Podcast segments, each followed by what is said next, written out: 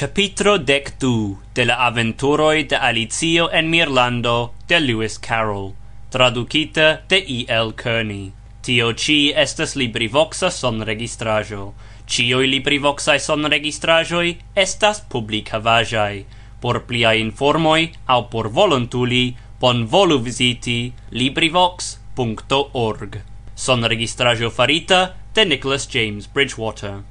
La aventuroi de Alicio en Mirlando de Lewis Carroll. Chapitro dec du. Alicio attestanto. Jen mi! Ec criis Alicio Pro la excitezzo sin trovi alvocata Si tutte forgesis Che dum la lastai minutoi Si tre multe crescis cae tiel subite si exaltis supren, che si renversis per la iupo la giorintaruion, cae faligis ciuin giorintoin sur la capoin de subestarantoi. Ien ili cuscis sur la planco cae sen helpe baractadis, rememorigante al si cio ocasis en le heimo anta unu semaino, ciam si accidente renversis el globo aron da rugiai fisioi. Ho pardonu mi petegas, si ec cris trecia grenite, cae comensis ciel eble plei rapide relevi ilin. La jus aludita accidento ja venigis en sian capon la ideon che se si ne successus tui collecti cae residigi ilin, ili ne premortos. La processon oni ne povas daurigi, diris la reggio per tre seriosa vocio, gis ciui jurintoi residigios, ciui! Ripetante la lastan vorton, li fixe rigardis Alizion. Alizio do re-rigardis alla jurintarujo, cae vidis, che pro sie excitezzo si remetis la lecerton, cun la capo malsupren. Pro tio la compatinda besteto melancolia svingadis la voston, sed tutte ne povis rectigi sin. El preninte gin, si restarigis gin convene. Tamen, private, si opinis che signoro Bill havus egale saman valoron en la processo, ciu sidus renversite au cap supre. Ciam la jurintoi iom retranquiligis post la renversigio, cae oni trovis cae redonis al ili la artesoin cae grifeloin, ili tui comensis el scribi plenan historion de la accidento, escepte nur la lacerton, kiu pro la terura shoco sidis cun la buscio malfermita cae rigardis la plafonon. Cion vi scias pri ci tiu afero? la regio demandis al Alicio. Nenion, si respondis. Nenion ein? persistis la regio, nenion ain. Tio estas tre grava, diris la regio tornante sin alla giorintoi. Tioi jus comenci scribi tion sur la ardesoi, sed la blanca cuniclo tre sulcigis la brovoin, cae faris alla regio malaproban geston, dirante per tre respecta vocio, compreneble via regia mosto intensis diri malgrava. Malgrava compreneble, la reggio diris laute, tamen mallaut voce li daure diradis al si. Grava, malgrava, malgrava, grava. Quasa li experimentas kiu vorto havas la pli bonan sonon. Quelcae jurintoi scribis grava, aliae scribis malgrava. Alicio povis mem vidi tion, char si stari suffice proxime por rigardi sur la ardesoin. Tamen, tio ne estas grava, si pensis. En tiu momento, la regio subite ordonis Silenton! Li ja en la lastai minutoi diligente scribis en sia not libro, cae nun li legis el tiu libro Regulo quardec dua. Neniu persono, kies altezzo superas unu kilometron, raitas resti en la iugeo Mi ne havas tian altecon, protestis Alicio. Vi havas, diris la regio. Prescao du kilometroin, aldonis la Damo. Nu, ĉiuokaze mi ne volas iri, diris Alicio. Plue, tio ne estas vera regulo, vi ja jus nun elpensis gin. Kiel vi curagias tion diri? diris la regio ne estas en la libro ec unu regulo pli malnova. En tiu ocaso, gi devis esti la unua, criticis Alicio. La reggio paligis cae tui fermis la notlibron. Consideru la verdicton, li diris alla giurintoi per mallauta trema vocio. La blanca cuniclo exaltis excitite. Se placas al via regia mosto, diris li, ni ancora havas pli da evidenzo por ausculti. Oni jus trovis tiun ci paperon. Kion gi en havas? demandis la damo. Ne ancora mi malfermis gin, diris la cuniclo, sed gi shainas esti letero scribita de iugiato al... al iu. Nepre al iu, diris la reggio, excepte se gi estas scribita al neniu, cae ordinare oni ne scribas al li. El kiu gi estes eh, adresita? demandis unu jurinto. Gi tutte ne estas adresita, diris la blanca cuniclo, facte nenio estas scribita sur la exterajo. Dirante tion, li malfaldis la paperon, cae aldonis. Post cio dirita, Ci ne estas letero, ci estas versajoi. Ciu ili estas scribitai per la manscribo de la iugiato? demandis alia jurinto. Ne, respondis la blanca cuniclo, ca ien la plei ne comprenebla afero. Cetio la mienoi de la tutta giurintaro proclamis plenan confusigion. Do li nepre imitas ies manscribon, diris la regio. La mienoi de la giurintoi reheligis. Se placas al via regia mosto, diris la iugiato mem, mi ne scribis cin, cae neniu povas provi ca mi scribis cin, cia ne estas subscribita ce la fino. Se vi ne subscribis, diris la regio, tio nur pli gravigas la offendon, vi nepre intensis ian friponajon, char alia vi certe estus subscribinta la paperon kiel honestulo. Sekvis universala acclamado, onia sentis che tio estas la unua vere sprita diro, kiun la regio diris dum la tuta tago. Tio pruvas che li estas culpa, diris la damo. Gi pruvas nenion, diris Alicio, vi ja ancora nestias scias ĉu la versaĵoj eĉ rilatas la nunan aferon. Legu ilin, la regio ordonis. La blanka kuniklo siain ocul vitroin. Cie vi volas che mi comenzu? li demandis. Comenzu ce la comenzo, diris la regio solene, cae daurigu gis vi venos alla fino, cae ce la fino cesu legi. Jen la versajoi, cioin la Blanka Kuniklo legis. Li diris che vi vidis cin, cae nomis min ce li, ho! si laudis min, attentu gin, sed ne pri la talio. Annonsis li, ke restos mi, citie ni gin scis, Se la aferon ci, ho hove al mi vi cris.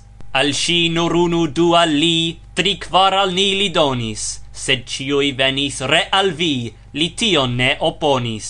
Se mi au sci en tio ci culpicius li tre fida, che igos nin liberae vi, kiel nin vi nun vidas. Supposis mi che estis vi mal helpo alla planoi, dolor vi for e cris sci, de ni cae gi pri ranoi.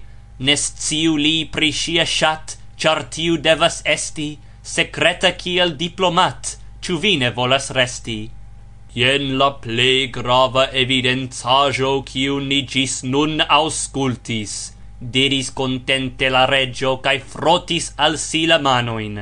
Nun do la jurintoi consid, se iu el ili povos clarigi gin, diris Alicio, Si en la lastaj minutoi tiom grandigis, che si jam ne timis interrompi ec la region mem mi donacos al li ses pensoin, mi mem credas, che enestas en gi ec ne unu ero da razia signifo.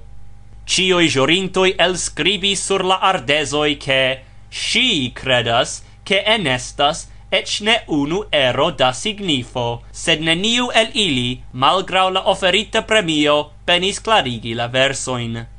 Se enestas nenia signifo, diris la Reggio, tio ja sparos al ni multe da geno, char signifoin ni ne besonas serci. Tamen, mine estas certa, li daurigis, etendante la versoin sur la genuo, cae critique per unu oculo rigardante ilin, mi malgrau cio comensas trovi en ili ian signifon, sed ne pri la talio, Nur rigardante la iugiaton, oni tui comprenas, cial sine laudis lian talion.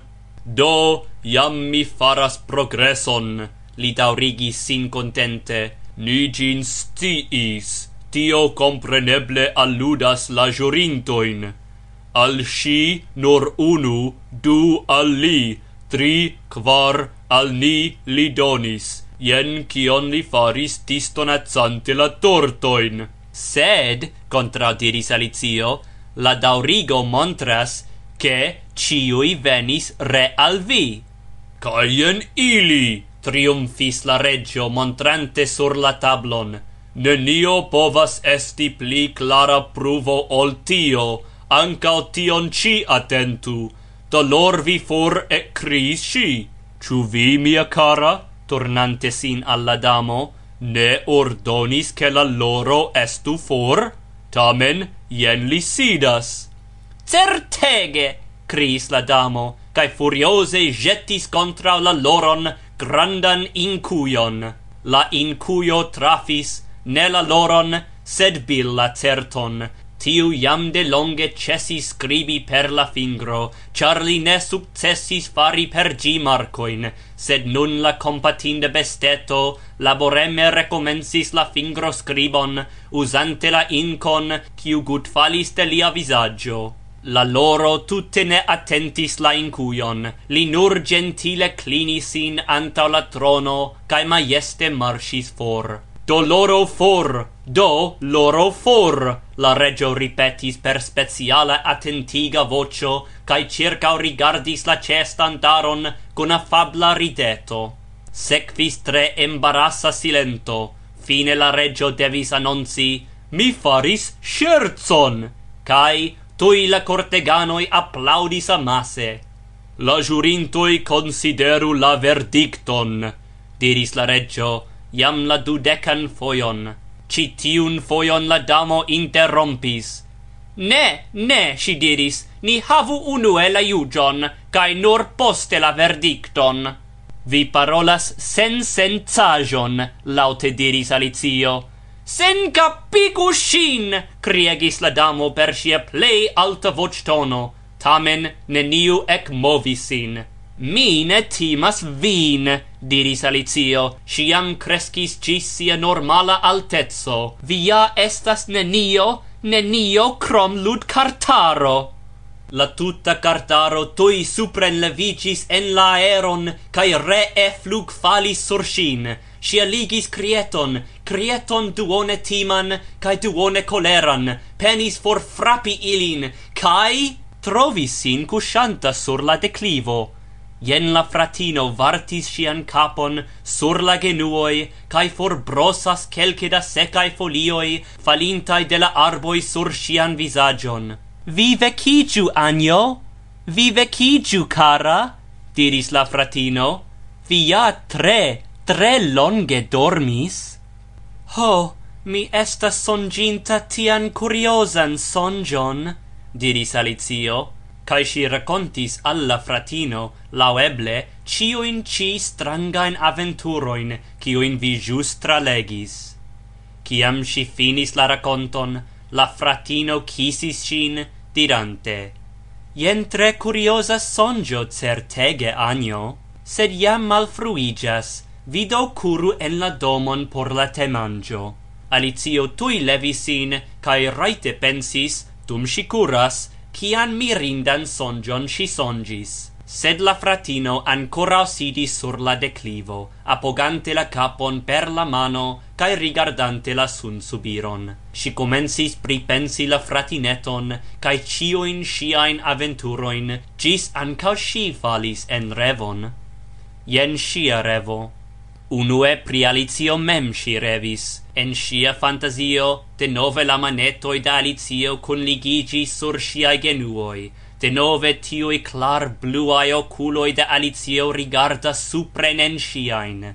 Si quasau audis la verajn voĉtonojn, quasau vidis tiun nur Alician capscuon, por postenigi la vageman buclon, kiu ciam malgrau cio volas fali antau la oculoi, cae dum si auscultas, au shainas ausculti, la tutta circauajo farigis plene possedata de tioi strangae sonj vivajoi. Ien la longa herbajo murmuris ce sciai piedoi, char la blanca cuniclo preterpasas. Ien la timigita muso plaude nagias tra la tuta puda al sciacvo, Ien si ecaudis la tintadon de la tetasoi, dum la mart leporo cun siae cunuloi partoprenas la naniam finigiantan mangiadon, cae la alt vociain crioin de la damo ordonanta la malfeliciain gastain for, for al executisto. Ancao ien la porcinfano ternadas sur la ducinae genuoi, dum fracasigas circaue la teleroi cae pladoi Denove plenigis la aeron tiu stranga crio de la grifo, tiui gratoi de la lacerta grifelo, la suffocae blecoi de la suprematae cobaioi, cae malproxime audigas la plorgemoi de la falsa celonio. Tre longe si sidadis cun oculoi fermitae, cae prescau credis che si mem vagas in tiu stranga mirlando, quancam si bone consciis che, se nur si malfermos la oculoin, la fantasioi malaperos, cae cio refarigios ordinara. Se si malfermos la oculoin, iam ne murmurigos la herbon blanca cuniclo, sed nur la vento, la aquo plaudoin causos ne la muso, sed nur chanceligiantai canoi, la tinta dantai tetasoi refarigios shaf sonoriloi, tui mortos la alt vociae crioi de la furiosa damo, renascigiante kiel crioi de la shaf pastisto, la infana ternado, cae cioi aliae strangai bruoi farigios, nur confusita bruaro de la farm corto, cae, anstato la profundae gemoi de la falsa celonio, si audos de malproxime la blecadon de la bovinoi. Fine, si imagis al si, kiel citiu sama fratineto en la venonta iaroi estos mem plenagia virino, kiel si credeble gardos dum la matura iaroi, la simplan cae ameman koron, kiu caractizas la nunan infanetson, kiel si credeble kolektos circa si aliajn infanoin, cae al ili briligos la oculoin per multe da strangae racontoi, eble ec per tiu ci stranga sonjo, kiel si credeble simpatie partoprenos cioin iliaen simplain gioioin cae malgioioin, rememorante siain infan jaroin cae la belain somertagoin. Fino de capitro dectu. Fino de la aventuroi de Alizio en Mirlando, de Lewis Carroll. Son registrajo farita de Nicholas James Bridgewater en Londono, Britio.